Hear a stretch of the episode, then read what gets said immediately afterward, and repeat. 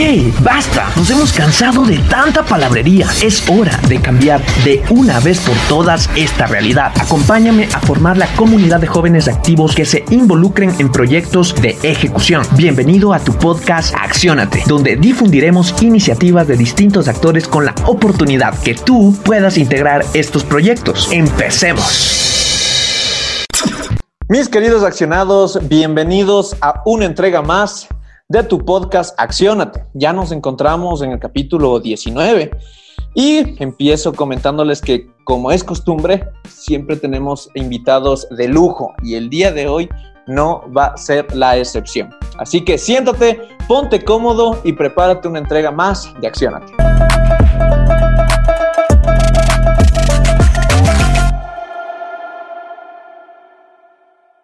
Hola mis queridos amigos, les comentamos que hoy venimos recargados porque hoy topamos el tema de accionate personajes. Eso quiere decir que tenemos a una persona que ha generado temas distintos, ha cambiado el status quo, ha hecho cosas que a todos eh, nos generaría temas para admirar, ¿no? Entonces, hoy quiero presentar a nuestro querido invitado, Carlos Chango. Sí, les voy a hablar un poquito de quién es Carlos Chango. Carlos es el primer indígena ecuatoriano graduado nada más y nada menos que en Harvard University, con un máster en Public Administration International Development. Es coach ontológico certificado por The Newfield Network. Además es agrónomo e ingeniero agrónomo de la Escuela Agrícola Panamericana el Zamorano, ¿no? Es una institución muy, muy, muy eh, destacada, al menos en estos temas. Es trilingüe, domina el quichua, el español y el inglés ha consolidado su trayectoria profesional trabajando fuera del Ecuador en países como Estados Unidos, Honduras, Guatemala y Kazajistán. Sí, ya mm, igual dentro de la entrevista hablaremos un poquito de todas estas experiencias. En Ecuador ha ocupado varios cargos protagónicos en organizaciones privadas, públicas y de cooperación tales como el SND, Cooperación Holandesa, Ministerio de Turismo, Ministerio Coordinador de la Producción, Empleo y Competitividad, Secretaría Nacional de Planificación y Desarrollo SEMPLADES y EMPRONACA. Cuenta con 45 años de experiencia ejerciendo la filosofía todo es posible y todo depende de mí. Y es un apasionado por mejorar el mundo. Por eso está aquí, por eso está aquí. Actualmente es cofundador y gerente general de Aichaski Consulting, una empresa social ecuatoriana liderada por indígenas cuya misión es mejorar el mundo a través de la formación de personas quienes, creyendo en sí misma, logran sus sueños. Carlos es un indio quichua de Chibuleo, San Francisco, una comunidad indígena cerca a la ciudad de Ambato, provincia de Tungurahua en los Andes centrales de la República del Ecuador. Además, quisiera eh, resaltar el eh, gentil auspicio de Aichaski Consulting y Cooperativa de Ahorros y Crédito 15 de mayo. Mi querido Carlos, bienvenido. Muchas, muchas gracias por aceptar esta entrevista. Quisiera empezar con tu visión de quién es Carlos, qué ha hecho y por qué se considera una persona de cambio, ¿no? Cuéntame, Carlos, bienvenido. Muchísimas gracias, Milton. Muchísimas gracias, Alexandra a todas y a todos los accionados o las accionadas y las accionadas y los accionados. Reciban un cordial saludo. Mi nombre es Carlos Chango Uño. Soy de Chibuleo, San Francisco. Les agradezco por la invitación. Soy, como me describo yo, indio quichua chibuleo y estoy en este programa porque estoy seguro que las personas que escuchen mi entrevista se van a identificar con alguna parte de la historia de la vida de ustedes. Jóvenes que me están escuchando, ustedes tienen la obligación moral de cambiar este planeta para mejor. Ustedes que recién están empezando, ustedes que están o en la universidad o están con un proyecto, con un sueño. Yo estoy aquí para decirles que ese sueño es posible realizarlo. Si una persona que nació sin luz, sin agua potable, sin alcantarillado, sin saber hablar español. Cuando yo nací, ni siquiera el Ecuador estaba en democracia. De una comunidad indígena allá en los Andes. y que haya podido graduarse de la mejor universidad del mundo, ustedes que me están escuchando son capaces de hacer todo lo que ustedes se propongan. Nosotros, como iChasky Consulting, nuestra filosofía es que la gente crea en sí mismo. Y esta es mi obligación moral, mi misión moral de decir a la gente, independientemente de si está en el campo o está en la ciudad, o es pobre, entre comillas, o es rica, o es blanco, o es indio, o es afro, o es montubio, o habla bien español o no habla bien español, tiene dinero o no tiene dinero. La circunstancia presente no determina tu futuro. Quien determina tu futuro eres tú. Y si tú empiezas a ver a todos los demás, todos son seres humanos, igual que tú. Eso quiere decir que tú puedes hacer lo que tú te propongas. Depende de ti. Por eso una de mis filosofías de vida es, todo es posible y todo depende de mí. Recuerden que yo, así como me identifico como indio, obviamente los indios, entre comillas, hemos tenido 500 años de no sé qué y no sé cuánto. Si yo me pongo a poner de excusa esos 500 años, yo estuviera todavía aquí eh, sembrando papas como un agricultor, probablemente sería candidato al bono de desarrollo humano. Creer que se puede, empezando por mis padres, hace que yo esté ahora haciendo que muchos indios más vayan a muchos afros, muchos montubios, muchos blancos, muchos mestizos, muchos del Ecuador, muchos de otras partes de América Latina, si es que ese es el sueño. Y si no, apoyar a los jóvenes, emprender, hacer su empresa. Si alguien ya quiere desde la universidad generar algo, pues para eso estamos y queremos compartir conjuntamente con Milton y agradezco mucho a Alexandra porque esa es la idea. No hay que perder ningún minuto. Aquí la pandemia nos está diciendo, mañana podemos ya no estar en este planeta. Entonces, hoy es el presente que tenemos y hay que aprovechar al máximo. Mi querido Carlos, son palabras muy profundas que invitan justamente a que todos los jóvenes podamos cambiar, ¿no? Entonces, vamos ahora ahondando en tu historia.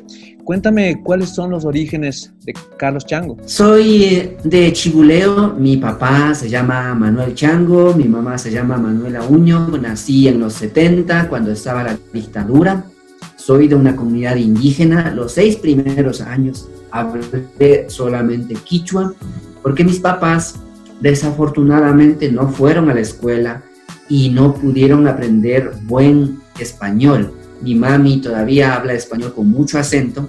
Fui un niño feliz como todo niño que vivió en esa época aquí en Chibuleo, gracias a la visión de mis padres y al sueño de ellos. Por eso yo enfatizo mucho en los sueños. Porque yo creo que mucha gente tiene sueños, pero cuando ve los sueños se achica se derrite. Y esa no es la idea. Mis padres, recién casados, sin tener dónde sembrar, tuvieron un sueño de que sus hijos estudien y el sueño de ellos era que su hijo o que sus hijos vayan a trabajar en una oficina en Ambato, que es la ciudad más cercana. ¿Cómo sacaron ese sueño? No se sabe, pero tenían un sueño. Entonces a nosotros nos obligaron a estudiar. La palabra es que nos obligaron. Nunca nos preguntaron, ¿quieres estudiar o no? Vas a estudiar. Ellos cumplieron el sueño de que nosotros trabajemos en una oficina en la ciudad e hicieron lo que sea necesario. Entonces aquí, quien me esté escuchando, yo sé que tú tienes un sueño grande y a veces dices es tan grande que aparentemente sobrepasa lo que yo puedo hacer. Eso es falso mis papás, sin tener terrenos donde cultivar, sin tener ingresos, habiéndose casado sin amarse, sin ser novios, por un arreglo, se las ingeniaron para que nosotros estudiemos. Siendo peones, ganaban cinco sucres y tres sucres en sus respectivos trabajos. Luego se dieron cuenta que eso no les va a llevar a ningún lado. Entonces mi papá decidió ser cargador cargador de esos del mercado, estibador. Cuando yo digo cargador, los millennials me preguntan, ¿de iPhone o de Samsung? No, no, no, del mercado modelo de Ambato. Entonces, mi papá me contaba que para incrementar su ingreso, tres quintales se ponía al hombro. Luego mi mami se hizo la bandera en Ambato y ahí aprendió el poco español que ella habla. Luego, cuando ya vieron que eso no estaba resultando, se hicieron comerciantes minoristas de verduras. Viajaron para vender en Tena, en Cuenca, en Guaranda, en Pelileo, en Patate, en el mismo Ambato. Hicieron lo que sea necesario. Y entonces, ¿por qué te cuento esta historia? Porque estoy seguro que tus papás han vivido una historia similar. Entonces, si ya tenemos familiares nuestros que lo han hecho, nosotros también lo podemos hacer. Hay que hacer lo que sea necesario.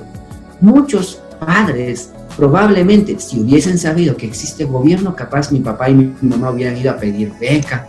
Miren, mis hijos son inteligentes, estudian, etcétera, etcétera. Ellos se responsabilizaron. Dijeron, el sueño es nuestro, nosotros lo vamos a hacer.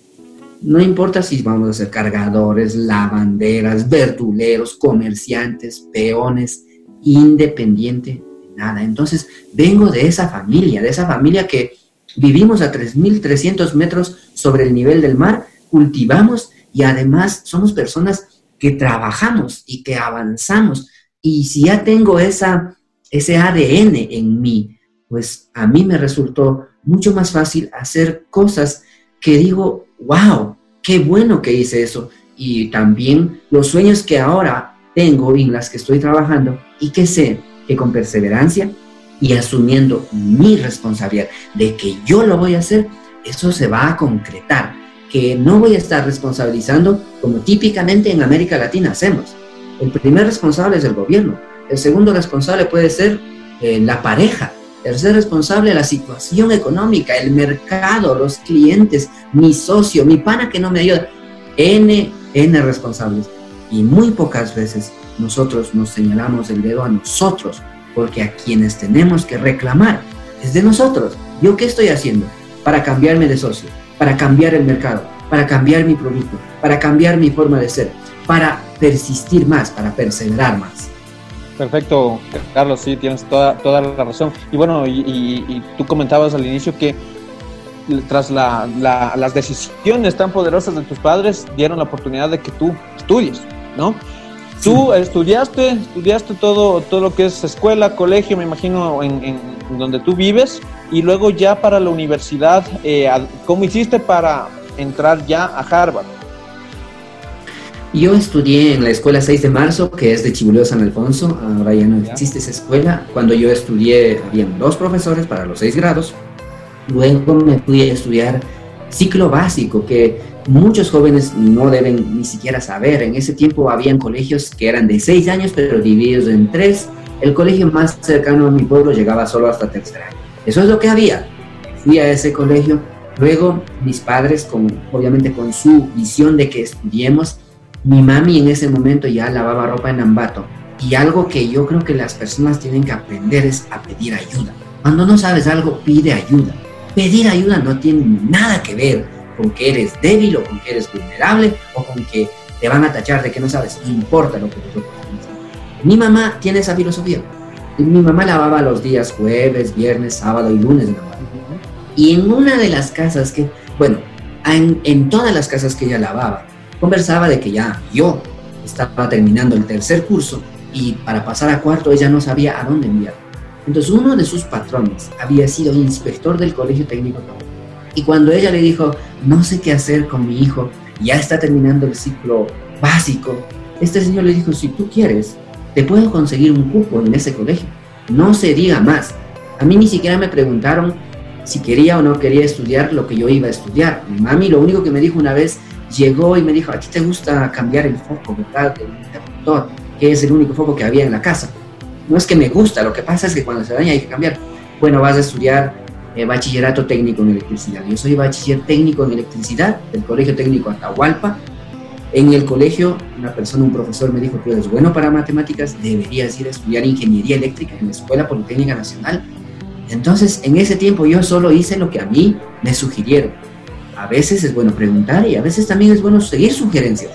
Me fui a la Politécnica Nacional, estudié tres años ingeniería eléctrica en ese tiempo la Escuela Politécnica Nacional era una de las mejores universidades del Ecuador, hasta ahora lo es.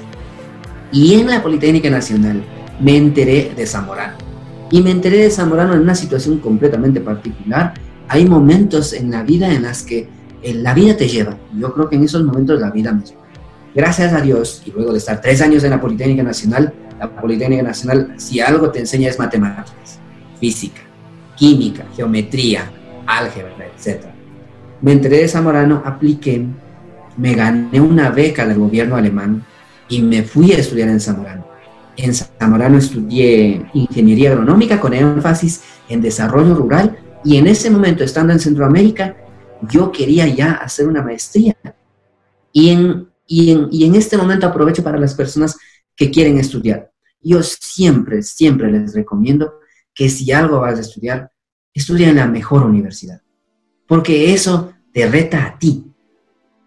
Si tú vas y estudias en la universidad que está al lado tuyo, pues, mm, bueno, ya haces lo que sea necesario. Pero cuando ya dices, voy a aplicar a las cinco mejores universidades en esta materia, ahí tú mismo te estás probando contigo. ¿Qué es con quien tienes que probarte? Con nadie más. Maestría en desarrollo quería yo estudiar porque había trabajado ya tres años en Centroamérica, trabajé en Guatemala y trabajé en Honduras. Entonces dije, bueno, voy a ver dónde hay desarrollo. Y había una maestría en desarrollo internacional en la Universidad de Harvard. Y hay otra particularidad. El momento en el que yo quise aplicar para la maestría, yo no sabía inglés en el nivel en el que el Harvard, Harvard necesitaba. De hecho, hay una anécdota bien importante que siempre cuento. Cuando me gradué de Zamorano, Zamorano me dice, usted necesita el TOEFL. Y yo, obviamente, claro, claro, tres veces intenté el TOEFL para yo pasar el TOEFL en Zamorano. Como no lo pasé, Zamorano me dijo, aquí está su título, mire, está bonito, pero este título va a estar en registro hasta que usted pase el TOEFL y nos mande la nota de TOEFL de cualquier parte del mundo. Ahora, lo que hay que tomar en cuenta es que al mismo tiempo se me ocurrió la idea de aplicar a Harvard o de empezar a aplicar a Harvard. Muchas personas que me recuerdan de ese tiempo me recuerdan como el loco, porque este indio que no sabe ni siquiera español bien, inglés para nada, no le dan el título y quiere aplicar a Harvard. Entonces, ¿por qué te cuento esto? Porque a los accionados que me escuchan, a veces hay que tener ideas locas. La gente, obvio que te va a tratar de decir, hey, hey, hey, ándate con la manada, ¿cómo es que te estás yendo por otro camino? No importa, tienes que confiar en ti. En ese momento yo decía, voy a hacer una maestría, me gustaría probarme a mí mismo si puedo o no puedo. Y el primer paso era inglés. Seis veces, seis veces intenté en el TOEFL. La sexta vez pasé. Ya cuando intentas cinco veces, hermano, ya todo el mundo te dice, mi hijo, vaya, haga la maestría en España, Argentina, México, o por último, el portugués es más similar al español, vaya a Brasil, porque ya inglés no va a poder, olvídese de su sueño. Y eso es lo que cuando cuento esta historia quiero enfatizar con ustedes, accionados, que es necesario perseverar si es que ese es tu sueño. A mí de verdad, de verdad, una vez que fui a visitar Harvard y yo me sentía de ese lugar. Yo, yo dije, acá pertenezco. Aquí quiero hacer la maestría, independientemente de lo que pase. Seis veces intenté el TOEFL hasta pasar, porque tiene que, es hacer la filosofía, hasta lograrlo. ¿Cuántas veces hay que intentar? Hasta lograrlo. Yo conozco gente que a la primera se rinde, a la segunda ya tiene vergüenza. No, aun cuando todo el mundo sabe, o bueno, todos los que me han escuchado saben, que intenté seis veces el TOEFL, en mi título de Harvard, en ningún momento aparece, ni en la parte de atrás, ni en la parte de adelante, asterisco, ah, pero es que este man seis veces intentó el TOEFL. De hecho, intentar seis veces en realidad es una ventaja. Entonces, intenta las veces que sean necesarios. Obviamente, en cada intento vas a intentar por otro camino. Y finalmente, tomé el examen, el GRE, que es como el ser bachiller para ir a posgrado en Estados Unidos y en la parte cuantitativa otra cosa. Yo salí de la Politécnica Nacional, soy excelente en matemáticas y aún así me preparé. Como 7000 ejercicios habré hecho. Entonces hay que hacer lo que hay que hacer. Y eso es de mis padres. Fueron cargadores, peones, verduleros Entonces, con eso, yo me saqué en la parte del GRE cuantitativo 800 sobre 800. 800 sobre 800 es perfect score. Y yo creo que por eso hasta me regresaron a ver, porque en Harvard lo que me decían era, pero es que usted ha sido ingeniero agrónomo nomás, la matemática suya es de bajo nivel. Por eso estudié, estudié y estudié. Finalmente, seis años después de haberme propuesto, llegué a Harvard para empezar mi maestría. Qué, qué, qué increíbles historias la que nos cuenta Carlos. Y bueno, Carlos, o sea, tú ya lograste sacar tu maestría en Harvard y me imagino que eh, tenías ideas de seguir construyendo algo acá en Ecuador, porque hay muchas veces, y me he dado cuenta, personas que salen a estudiar y se quedan ya allá, se quedan trabajando allá. Y están bien, están en su derecho. Sin embargo, al menos eh, mi pensamiento, mi humilde opinión, yo, creería, yo creo que con todo ese conocimiento, con esas experiencias que uno va generando, es la herramienta necesaria para poder cambiar este país y un país que tanto lo necesita. Vemos todos los días noticias de corrupciones, de casos de ética, etcétera, etcétera. Y se da cuenta uno que en realidad hay mucho que hacer todavía en el Ecuador. Y pues tú, Carlos, ya te rodeaste de las mejores mentes ahí en Harvard, decidiste volver acá, ¿no? Pero también en, tu, en tu hoja de vida nos comentabas que también tuviste experiencia en otros países, ¿no? Cuéntame cómo fueron esas experiencias en estos países y cómo también fue tu impacto de venir a trabajar al Ecuador. Las experiencias en los demás países, yo recomiendo estudiar, yo amo la educación ecuatoriana, respaldo estoy en contacto con rectores de las universidades, tanto aquí en Tungurahua, la Universidad Técnica de Ambato y también de otras universidades del país. De todas maneras, yo aconsejo a los jóvenes, si puedes, anda a estudiar. Anda a estudiar afuera porque tu mente se expande. Te das cuenta, en Harvard, por ejemplo, eh, yo era indio de Latinoamérica y había alguien que era indio de Estados Unidos, que le, dicen native, native indio habían los indios de verdad, como yo les llamo, que son los de la India, India. Había gente de África, había gente del Medio Oriente, gente con turbante, etc. Entonces, te rodeas de gente de diferente cultura, de diferente manera de pensar, de diferente manera de ver el mundo, y te das cuenta que somos una diversidad global. Yo creo que eso solo lo ganas viajando. Tú puedes entrarte a Wikipedia, puedes hacer turismo virtual, e ir por, eh, con tus aplicaciones eh, electrónicas a cualquier parte desde tu escritorio, pero yo creo que no es lo mismo que sentarte en una mesa con alguien de Etiopía y con alguien de Afganistán y al mismo tiempo un chileno y un estadounidense. Entonces, el trabajar y el estudiar fuera del país te dan esta visión global de que somos seres humanos, de que hay diferentes, diferentes maneras de ver el mundo en cada lugar les cuento una anécdota. Cuando estaba en, en Kazajistán, comen caballos. Acá no comemos caballos. Ahí toman leche de camello. Acá ni siquiera tenemos camello. Esas experiencias suman. En Kazajistán escriben con otros códigos y hablan en otro idioma que es el ruso. Yo jamás me había sentido analfabeto, digamos, porque no podía leer ni siquiera la dirección de las calles. Me acuerdo que me pusieron una persona que andaba conmigo y ella iba a estar dos meses conmigo. Yo dije la tercera semana, pobrecita, el fin de semana era como así, ¿y ahora qué va a hacer usted? Hablábamos en inglés. Ah, yo quiero ir a tal parte. Ya, ok, ¿dónde nos vemos? Yo le acompaño. Yo dije la tercera semana, mire, usted vaya, disfrute su fin de semana y yo veré lo que hago. Y en un agarré, agarré en ese tiempo, imagínense, 2007, tampoco es tan lejos, no habían pues las aplicaciones TripAdvisor ni nada de eso. Había Lonely Planet, que era una revista. Yo compré un libro, Lonely Planet, y ahí iba más o menos aprendiendo cómo se dice qué, y me fui a un lago de paseo. Y cuando ya allá el lago era en el sector rural, estaba perdido, no sabía dónde ir, andaba con el libro y a puras señas, a puras señas me comunicaba. Porque yo hablaba inglés, español y quichua. Ninguna de ellas sirve en Kazajistán. Ellos hablaban kazajo y ruso, ninguno me servía a mí. Yo escribía con los, con los códigos arábigos que nosotros usábamos, ellos con los cirílicos que ellos usaban. No funcionábamos. Entonces, pero el ser humano se puede comunicar. Imagínate esa experiencia. Eso solo se, se consigue viviendo o trabajando fuera. Ahora, luego de que ya me gradué en Harvard, y tú tienes toda la razón, cada ecuatoriano tiene su compromiso con el país, lo puede hacer estando aquí o estando afuera, y desde afuera también se puede hacer muchas cosas. Yo estaba convencido de que luego de graduarme de la maestría quería venir acá.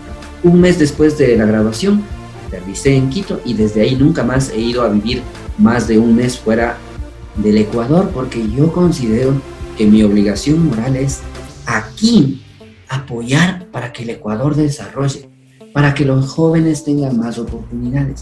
Si algo sé yo, compartir. Si alguna información tengo, dar. Si algo puedo hacer yo, hacer. Esa es mi obligación. Me tomó 10 años u 8 años más o menos como contactarme con el país, porque cuando llegué al país, llegué en el año 2008, yo había salido del país en el año 1996, cuando yo salí la moneda era sucres, cuando regresé la moneda era dólares, cuando regresé no tenía ni siquiera, ni siquiera podía sacar una cuenta de banco todavía, porque me decían, ¿y su récord? Mi récord, no tengo récord, tengo récord de otro país. Bueno, aquí estamos en Ecuador, aquí, eso no le sirve. Entonces empecé sacando la licencia, sacando una nueva cédula, sacando la cuenta de banco y empezar a generar redes, porque jóvenes, escúchenme, lo más importante que ustedes pueden hacer entre tantas cosas es generar redes. Vamos a mejorar el Ecuador con redes. Tú vas a participar porque yo voy a participar, porque él va a participar, ella también, nosotros, vosotros, etc. Entonces, ahora que ya tengo una red, estoy en, esta, en este nuevo sueño de llevar adelante a Ichaski con el sueño de mejorar el mundo. Y es mejorar el mundo. No estoy diciendo mejorar el Ecuador, es el mundo. Lo vamos a hacer desde aquí, desde la mitad del mundo, desde el país de los cuatro mundos, desde un país, uno de los más pequeños de Sudamérica, que a la final tiene tantos recursos. Además, mejor dicho, lo, el, el, el recurso más importante que es el humano, que es el talento humano. Habemos 17 millones de genios aquí y desde aquí lo vamos a hacer. Y por eso vine aquí, porque a veces la gente dice, ah, bueno, pero lo que pasa es que él se fue a Harvard y ya se quedó en DC, o se quedó en New York, o se fue al Silicon Valley, o está en London, lo que sea. No, lo vamos a hacer desde aquí. Obvio, con ayuda de ustedes, porque a la final los sueños se lo hacen en equipo. Mi querido Carlos, tenemos una primera pregunta. ¿Cómo los jóvenes pueden tomar acción para actuar? Sin pensarlo. Estoy seguro que la persona que me hizo la pregunta algo quiere hacer y hay algo que le detiene. Simplemente es reflexionar qué te detiene. Generalmente son dudas, miedos, ideas, a veces, y esto lo digo con mucho amor, como les cuento, yo amo a mis padres, ellos son parte importante de mi vida, pero también en varias, en varias cosas mis papis me han dicho, no lo hagas. En ese momento es importante creer en ti. Creer en ti. Quien me hizo la pregunta, ¿qué quieres hacer? Y crees tú, tú, no tus papás, no tus panas, no tu novio, no tu novia, no tu entorno. No, no, no. Tú crees de verdad que eso va a funcionar y has hecho el análisis, hazlo. Lánzate, arriesgate. Lo, lo peor que puede pasar es que no funcione. Entonces dices, ajá, ahora lo vamos a hacer por este lado, lo vamos a hacer por este otro lado. Lo que hay que hacer para accionar, para hacer que la cosa pase, es decir, ¿me gusta o no me gusta? A mí, ¿Me apasiona o no me apasiona? Ok, lo voy a hacer y lo hago en este momento. Entonces, hazlo en este momento. Y si no lo haces o no lo has hecho en los últimos dos meses, pregúntate, ¿qué te está deteniendo? Que a la final, cualquier cosa que te está deteniendo, no vale la pena que le pares bola, sino que tú des el paso, te lances y que te arriesgues, porque a la final lo valioso que vas a aprender de esto es el aprendizaje. Siempre se aprende. Aun cuando se tiene éxito, también se aprende. Perfecto, Carlos. Bueno, sigamos, sigamos eh, con tu historia y así de repente voy sacando las preguntas del público para que vayamos ahí contestándole de ese lado, ¿no? Y bueno, tú eh, ya trabajaste, tuviste estas experiencias en este país, vienes acá a Ecuador y ya te enfocas en tu consultora, en iChasky Consulting. Cuéntame cómo es esa experiencia, qué busca, qué busca específicamente para que hagan ese cambio positivo no solo para Ecuador, sino para el mundo.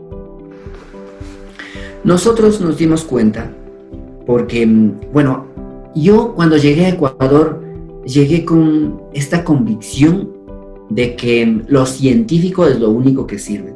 Y esto yo me he empezado a debatir conmigo mismo. Y yo me dedicaba a consultorías de talento humano en las cooperativas de ahorro y crédito indígenas de la Sierra Centro. Y una cosa que me sorprendió, porque yo creía antes que para tener éxito o para liderar una organización hay que estudiar. Por eso estudié, estudié, estudié. Bueno, les cuento esto de manera rápida.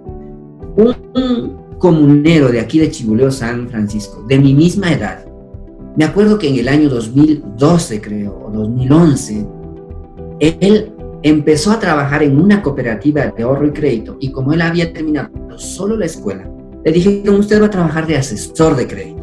Y el asesor lo que hace es va en su moto, visita a los socios, llena unos uh, formularios, regresa eh, al final de la jornada y tiene que en Excel pasar toda la información.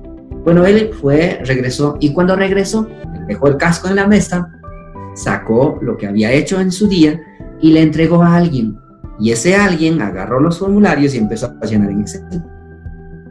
Y eso que les cuento parecía de película, porque dos años después aproximadamente, llegó esta persona, efectivamente dejó otra vez su casco en la mesa, prendió la computadora, abrió el Excel y se puso a meter la información por él mismo.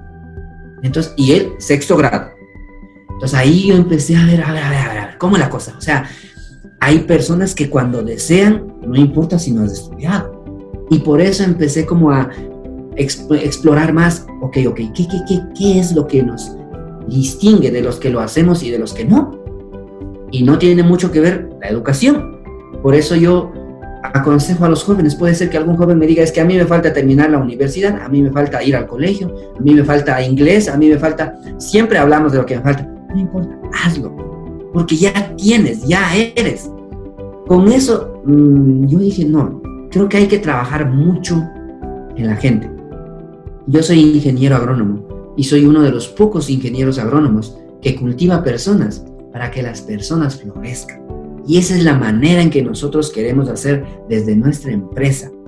Las personas, yo he conversado, gracias a Dios he tenido la oportunidad de interactuar con personas de todo el mundo. Y las personas que somos del sector rural por alguna razón, o las personas que somos de los países, entre comillas, subdesarrollados, creemos que somos menos no sé si es que esa manera de pensar nos han sembrado o nosotros nos hemos convencido. Independientemente de cualquier sea la fuente, estamos aquí. Y lo que nosotros hacemos es conversar con las personas.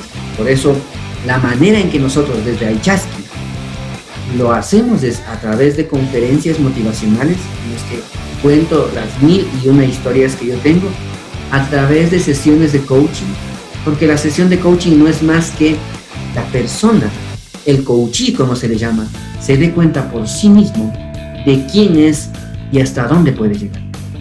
Y esa es la idea de nuestra empresa. Nosotros no vamos especialmente a lugares y decir, te veo que eres alto, sambo y robusto, así es que tú creo que puedes hacer todo. Y si ves a otra persona que es todo lo contrario, no podemos decirle, no puedes. La gente se tiene que dar cuenta por sí misma de quién es y ese generalmente es un proceso. Yo siempre digo que si ustedes van con el gobierno y con la empresa privada a los sectores rurales del Ecuador con la mejor tecnología, con la mejor intención, con un proyecto estrella y encuentran una comunidad por cualquier razón desanimada, que cree poco en sí misma, con su autoestima en el piso, probablemente ese proyecto fracase porque hagas lo que hagas, el que tiene que realizar el proyecto está desanimado, tiene su autoestima baja, tiene problemas con su esposa o algo le tiene eh, estresado. Lo otro, en una comunidad donde la gente esté con la autoestima alta, donde crea en sí mismo, donde diga yo lo voy a hacer independientemente de lo que tenga que hacer, aunque no exista un buen gobierno, aunque la empresa privada no esté alineado con lo que quiere, lo va a lograr lo va a lograr y por eso yo creo, y por eso nosotros desde que trabajamos con las personas, porque las personas van a cumplir sus sueños, por eso nuestro eslogan es mejorar el mundo a través de la formación de las personas, formación aquí información aquí, porque cerebro y corazón necesitamos que se alineen hacia el objetivo, creyendo en sí mismas, logran sus sueños. Porque a nosotros lo que nos interesa es que la gente logre sus sueños. Nosotros queremos generar líderes. En Ecuador, pocas personas cultivan líderes. Aquí en el Ecuador todavía estamos en los tiempos mesiánicos en los que cada uno cree que va a salvar el país y están completamente equivocados. Quien va a salvar el país somos, o quienes vamos a salvar el país somos los 17 millones. Entonces lo que hay que hacer es líderes, lo que están haciendo ustedes desde, desde Junior Champion. A eso hay que hacer. Junten a más personas, enséñenles, denles herramientas, que cumplan sus sueños. Qué bueno que existan más empresarios que generen más miles de millones de dólares, que en lugar de que sea 100 mil millones de dólares, el Producto Interno Bruto del Ecuador sea mil millones de dólares. O sea, mejor dicho, miles de millones. Que, que del 100 vayamos a 500 y luego al 900, etcétera. Eso queremos. Y eso es lo que queremos hacer desde nuestra empresa. Generar líderes que cuando por alguna razón estén en un puesto político, creen lo suficientemente en sí mismos que son incapaces de robar un centavo. Porque como creen en sí mismos, saben que ellos valen por lo persona que son, no por el carro que tienen, o por el yate que tienen, o por el jet que tienen, o por la casa en Miami que tienen. No. La gente que cree en sí mismo lo logra en base a su propio esfuerzo. La gente que no cree en sí misma y que siente que es menos y que para sentirse más necesita un carro y como no, no cree en sí mismo, ni siquiera puede comprar carro, entonces tiene que hacer, tiene que robar. Esa gente va a ir cambiando paulatinamente. Y los jóvenes, los accionados que me están escuchando, ustedes tienen el rol, creer en ti mismo. ¿Quieres tener un carro? Trabaja, lo vas a lograr. Vas a, no solo vas a tener uno, vas a tener 100. ¿Quieres tener un yate? Trabaja, lo vas a lograr. Un jet, trabaja, lo vas a lograr. Pero no creas que esto del camino fácil de la viveza criolla funciona, porque al final eso yo no sé cómo se sentirá una persona que no cree ni siquiera en sí mismo, que no crees que es capaz de comprar un carro. Entonces cambiar esto, cambiar el chip, cambiar esto, el corazón, y que personas erguidas, que saben lo que son y que saben también tropezar, y más importante aún saben levantarse, y seguir hasta alcanzar sus sueños, ese es lo que nosotros como Aichaski Consulting estamos buscando siempre. Es muy valioso lo que tú nos comentas, mi querido Carlos, justamente el unir eh, destrezas, habilidades, no solo con el conocimiento, sino también con los valores personales de cada una de personas. Por eso que nosotros también tenemos otro segmento que se llama Acciónate doble o nada. Eh, está enfocado justamente en generar conocimientos, pero también combinándolo con ética, porque es muy importante. Compartimos visiones muy, muy eh, trascendentales y creo que es muy chévere encontrarnos en el camino, ¿no? Tenemos otra pregunta, mi querido Carlos. Dice Kevin Reynoso. Carlos, qué gusto escucharlo. Es realmente un orgullo contar con referentes como usted que han decidido romper el molde. La pregunta es, ¿cuál es su consejo para los jóvenes emprendedores, emprendedores que han surgido en esta pandemia? Muchísimas gracias, Kevin. Muchos saludos a ti y a tu familia. Deseo que estén todos bien en estos momentos. ¿Cuál es mi consejo a los emprendedores? Punto número uno. Asegúrense de que lo que están haciendo les apasiona de tal manera que lo puedan hacer en una pandemia y todavía pueden no estar viendo el punto de equilibrio financiero. Entonces es. Yo siempre aconsejo, o sea, cuando tú no haces lo que te apasiona, es como comer sopa salada. Tienes hambre, tienes que comértela, pero no es, no es, no es de tu agrado. Entonces es bien importante que hagan lo que les apasiona. Y generalmente les aseguro que no es tener dinero una pasión. Eso no es. No tiene nada que ver. Porque obviamente cuando tú haces lo que te apasiona, lo haces tan bien y eso va a generar rentabilidad económica y ahí está la plata. Ok, entonces el punto número uno no es, ay, es que a mí me apasiona la plata, eso es falso. Algo te tiene que apasionar. ¿Quieres mejorar la parte ambiental del planeta? ¿Quieres mejorar la parte social? Punto número uno, pasión. Punto número dos, perseverancia. perseverancia.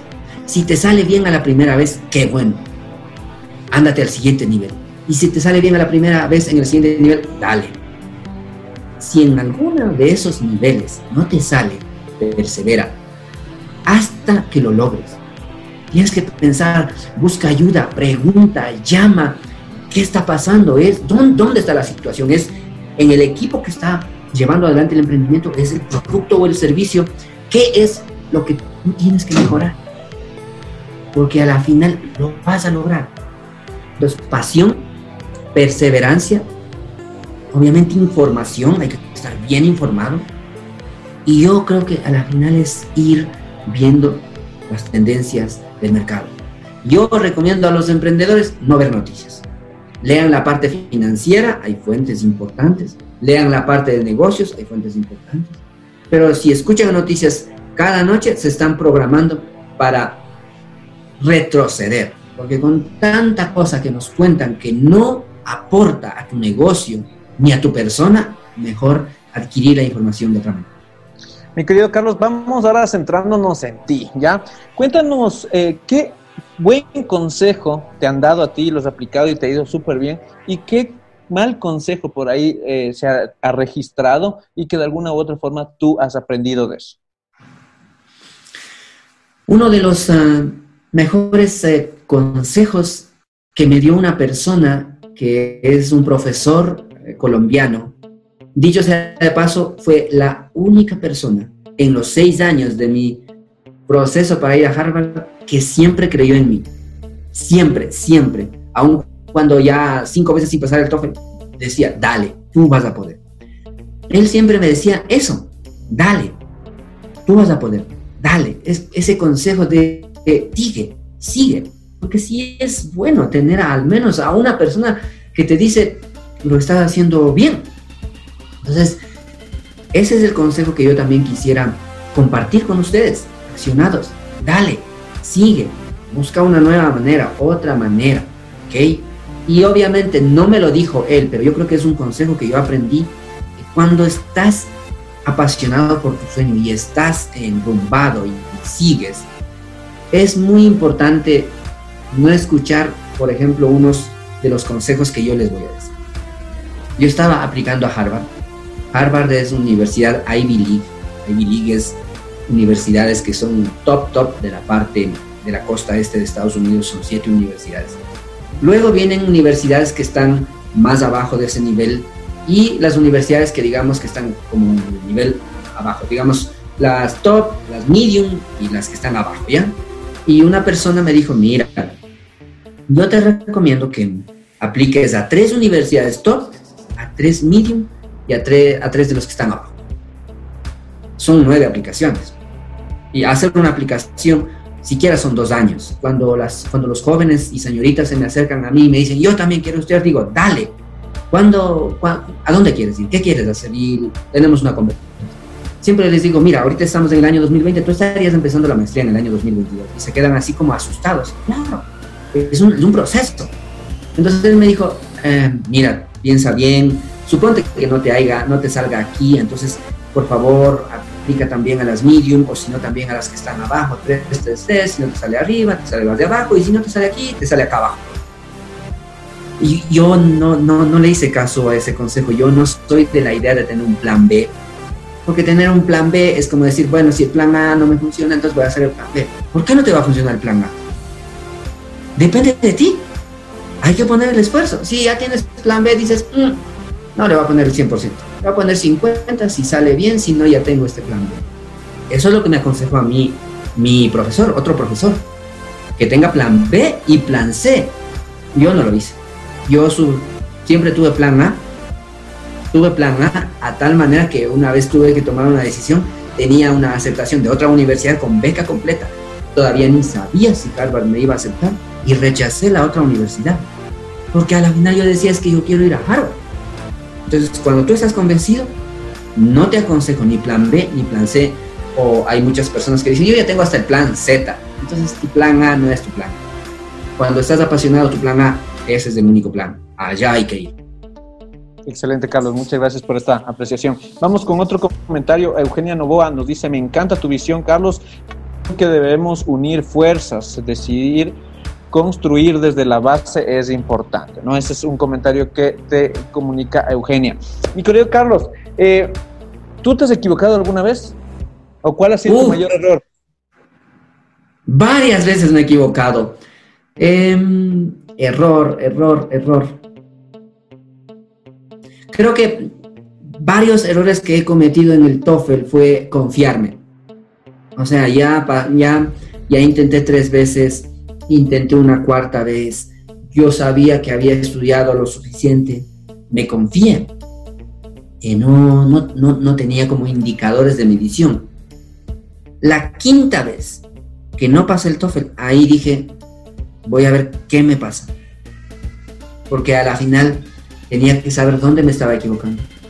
En ese tiempo el TOEFL no implicaba speaking, no te tomaban el hablado, porque el Internet estaba recién empezando, el IBT que ahora le llaman.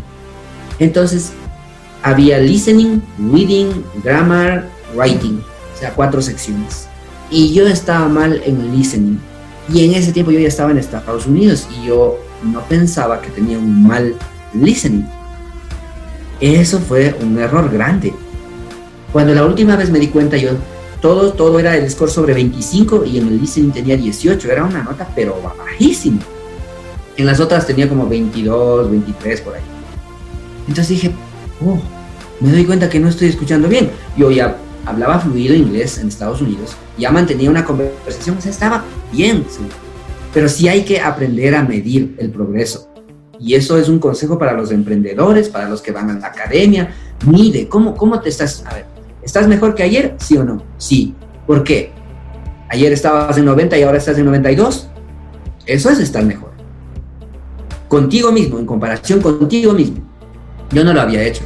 Y cuando recién me di cuenta, es anecdótico. Yo llegué, en ese tiempo vivía en el basement, en el subterráneo de una casa, la señora me alquilaba, y esa tarde, me acuerdo clarito, llegué tipo cinco y media de la tarde, después de trabajar en la universidad, porque trabajaba en el laboratorio de control biológico. Fui y la señora estaba viendo Friends, esa serie chistosa que es famosísima.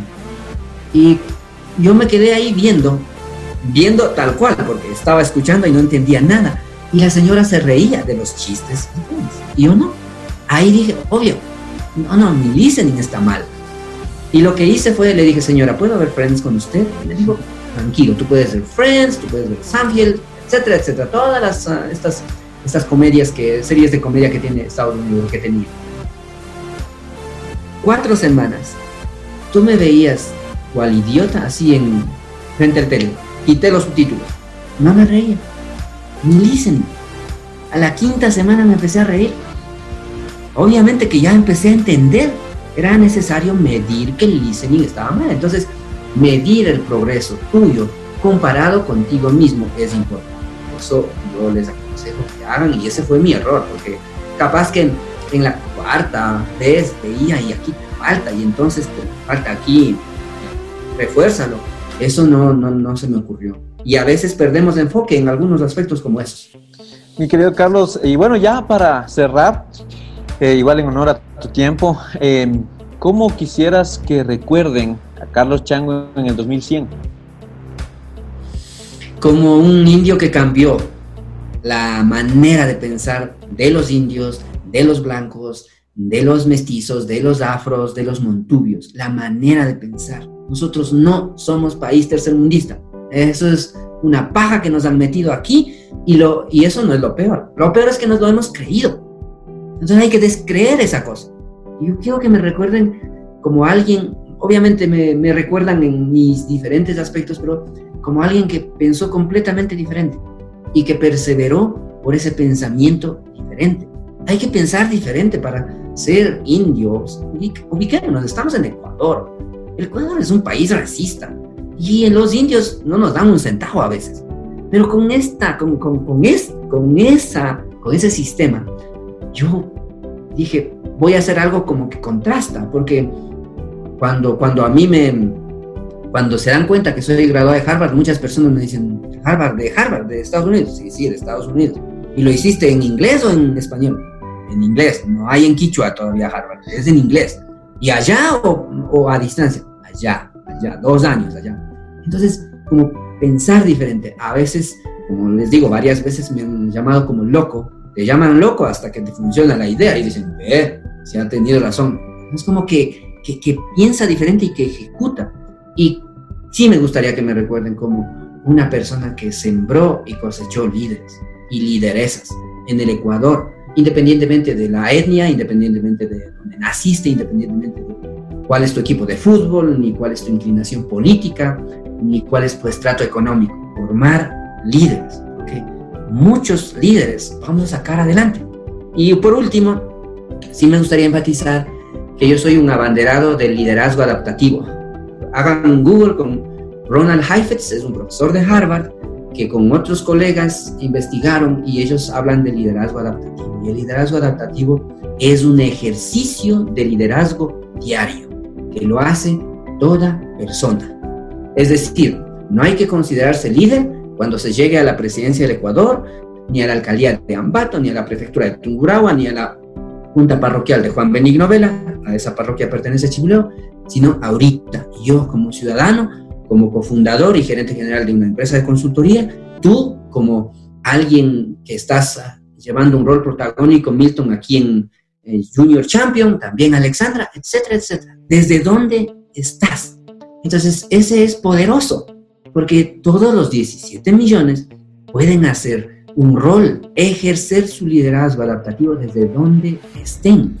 Y con eso también nos olvidamos de que alguien nos tiene que venir a salvar. Yo, eso es lo que menos quiero que piensen de mí. Yo no quiero que me digan, ay, es que como estudió en Harvard. No, no, no. Aquí en Ecuador hablas bien en la pantalla, medio eh, pronuncias bien las palabras en la radio, candidato presidencial. ¿Cómo así? Porque sin ser candidato presidencial alguien puede mejorar el Ecuador.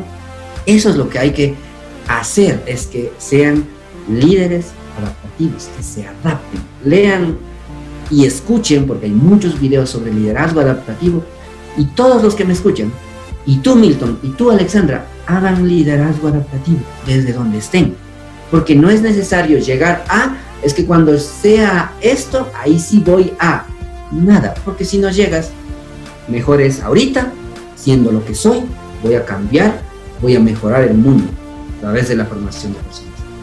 Mi querido Carlos, muchas gracias por todas tus apreciaciones. Gracias por tu tiempo. El día de hoy fue una amena conversación donde compartimos temas muy interesantes. Puntualizó Carlos ya a, forma de resumen que en realidad todo cambio, toda transformación depende netamente de todo está a, simple, a una simple decisión y eso va a cambiar totalmente tu realidad. Muchas gracias, querido Carlos. Te agradezco profundamente. Agradezco igual el auspicio de Aichaski Consulting y de la Cooperativa de Ahorro y Crédito 15 de mayo. Eh, estaremos viéndonos pronto, mi querido Carlos. Estamos atentos a poder eh, conversar contigo, a realizar proyectos y pues contribuyendo igual a todo este movimiento juvenil. Perfecto, muchísimas gracias Milton, muchísimas gracias Alexandra por contactarme y por darme esta oportunidad. Agradezco también a todos los accionados que me están escuchando y que me están viendo. Por favor, cuenten con nosotros. Las, um, los contactos los pueden proporcionar Milton, Alexandra de mí. Estoy a un clic de distancia, más aún con WhatsApp o con eh, chat de Messenger o lo que sea, o contáctenme por Facebook. Nosotros estamos para servirles porque la única manera de sacar adelante este país es sembrando cada día miles de líderes, miles de emprendedores que hagan empresas grandes, que podamos exportar y que podamos generar divisas. He estado feliz en esta entrevista. Muchísimas gracias por esta oportunidad y que pasen muy bien. Deseo que ustedes y todas sus familias se encuentren muy bien. Muchísimas gracias compartimos junto a Carlos Chango en nuestro capítulo número 19 de Acciona. Te recuerda que todas las semanas tenemos entrevistas con personajes muy importantes, con emprendedores, con personas que están cambiando el status quo. Nos vemos la siguiente semana ya en el capítulo 20 de tu podcast Accionate. Nos vemos pronto. Y ahora lo más importante, que esto no se quede en palabras bonitas. Recuerda, accionar es el éxito. Suscríbete y síguenos en nuestras redes sociales. Facebook, arroba JCI Quito Metro. Instagram, arroba JCI Quito Metropolitano. Recuerda, lo más importante es accionar. Es ahí donde se encuentra la magia. Nos vemos en el siguiente capítulo.